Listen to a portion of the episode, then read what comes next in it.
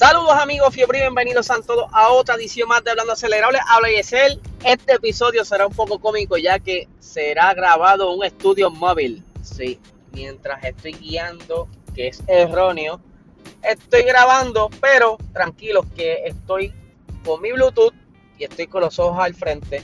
No estoy distraído con nada, así que vamos a ver cómo queda este episodio. Primero, antes de comenzar con los temas de hoy, quiero recordarles que tenemos disponible el episodio de Box número 30 en nuestro canal de YouTube. Ustedes saben que tuvimos muchos problemas para poder sacar público este video, ya que pues, por los diferentes videos que estuvimos eh, colocando durante la grabación del episodio, al momento de procesar el video por parte de YouTube, levantó unas banderas indicando que había un contenido que no podía salir al aire por derechos de autor y tuvimos que utilizar la herramienta de YouTube para cortar esas partes. Por eso que los que ya vieron el episodio van a notar esos pequeños cortes y es donde YouTube decidió cortar. Aunque de cierta manera me estaba contento porque dejaron varios de los pedacitos, por lo menos pudieron tener entender de qué estábamos hablando. Así que dense la vuelta. También tenemos disponible la nueva columna semanal que sale los domingos. El domingo pasado, antipasado, perdón, no pude sacar uno, pero este domingo salió uno, está disponible en nuestra página eh, hablandoacelerado.com, así que puede estar pendiente de todas las columnas que tenemos disponibles ahí. Ahora sí, vamos a arrancar con el episodio. Este fin de semana estuvo compitiendo el puertorriqueño Brian Ortiz. Este fin de semana pasado era la final de la Copa eh, Lamborghini Super Trofeo de la IMSA donde Brian Ortiz desde los inicios de esta temporada se ha visto bastante dominante, ha entendido muy bien su, Lamborghini y se ha sentido bastante cómodo. Eh, también estuvo participando el puertorriqueño Víctor González, tuvo varios segundos lugares, pero Brian fue quien dominó esta categoría llevándose el campeonato. Así que, Brian, si estás escuchando, muchísimas felicidades. Espero tenerte pronto en, el episodio conmigo y con Luis para que nos cuentes sobre tu experiencia eh, de cómo fue todo esto y qué, retos hubieron durante la temporada. Así que estaremos pendientes para ese episodio. Siguiendo con los temas, ustedes saben que Roman Groyan, casi a finales de la temporada pasada, eh, en el 2020 allá en el Gran Premio de Bahrein, tuvo un accidente súper fuerte que marcó para la historia de la Fórmula 1, ya que su carro no solamente se partió por la mitad, sino que se incendió y él estuvo sobre bastante, yo diría que eran unos 20 y pico de segundos en el fuego.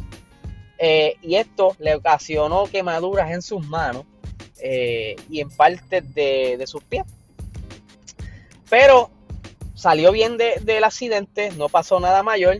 Y entonces, eh, recientemente salió una noticia porque, eh, curiosamente, Román Groyan escribió su autobiografía e incluyó una parte donde le dedicaba o, o hablaba sobre Sebastián Vettel. Él dice que esos días que estuvo en el hospital se despierta y ya al parecer Sebastián Vettel había entrado callado y se había sentado junto a él. Cuando él levanta la vista, lo ve y le dice, contra, este, no te esperaba verte aquí, muchísimas gracias. Estuvieron conversando y Groyan le dice que él quiere volver a montarse en el monoplaza en la siguiente semana, en ese momento. Y Sebastián Vettel le dice, no, descansa. Y Groyan pues decía, mira, mano, pero es que yo no quiero terminar mi, aventura la Fórmula 1 de esta manera, pero Vettel le dijo, mira, tú tienes familia, eso es más importante. Y obviamente Sebastián Vettel ha sacado esa, esa parte, por decirlo así, este, bondadosa, ¿verdad? Humilde, porque él también tiene tres hijos y quizás cuando vio el accidente de Román Groyan, de cierta manera tuvo esa pequeña conexión y eh, pudiendo imaginarse que fuera él. Y lo vimos, eh, no tan solo a Sebastián Vettel, también vimos Lewis Hamilton ese día cuando estuvieron viendo la repetición del accidente de Roman Groyan y vimos sus expresiones en las caras que estaban bastante asustados, como que impresionados, con el wow, ese pudo haber sido yo. Y pues, eh, para terminar la línea de, de Vettel, el Groyan lo incluye en su autobiografía y sintiéndose agradecido por la visita y por las palabras que le dejó ese día Sebastián Vettel, que la familia era primero. Siguiendo con Roman Groyan, ahí va una policía, espero que no pasa nada malo. Este, siguiendo con Roman Groyan, ahora en noviembre se va a someter a otra cirugía para implantarse eh, piel en la mano izquierda. Ustedes saben que la parte donde va a sufrir fueron sus manos. Él dice que todavía, cuando por, por el momento tiene dolor en la mano, obviamente este, sus quemaduras fueron graves y pues eso no sana así tan rápido y pues le van a estar eh, implantando, eh, trasplantando, pelón eh, piel para que siga sanando ahora en noviembre. Así que vamos a ver, ¿verdad? Que se siga recuperando y que pueda seguir compitiendo la Indy, que le está yendo súper.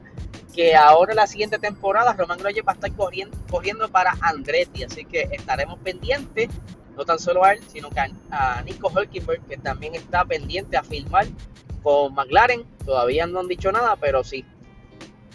Siguiendo la línea de McLaren, les recuerdo que ya falta poco para que McLaren muestre lo que será su nuevo SUV 4x4 eléctrico que estará utilizando el Extreme. Esto será eh, ahora, eh, el día 3 de noviembre, esta semana, y vamos a poder ver qué livery estará utilizando y qué colores y cómo será la cuestión, ¿verdad? Y, a ver si aprovecharán el día del review, porque van a hacer como una ceremonia para mostrar el SUV y lo más probable, pienso yo, que van a estar entonces anunciando quién será la, acompañante de Tanner Fox. Obviamente son parejas de piloto hombre y mujer y pues falta que entonces anuncien quién será la chica que estará siendo la compañera de Tanner Fox en la siguiente temporada la Extreme.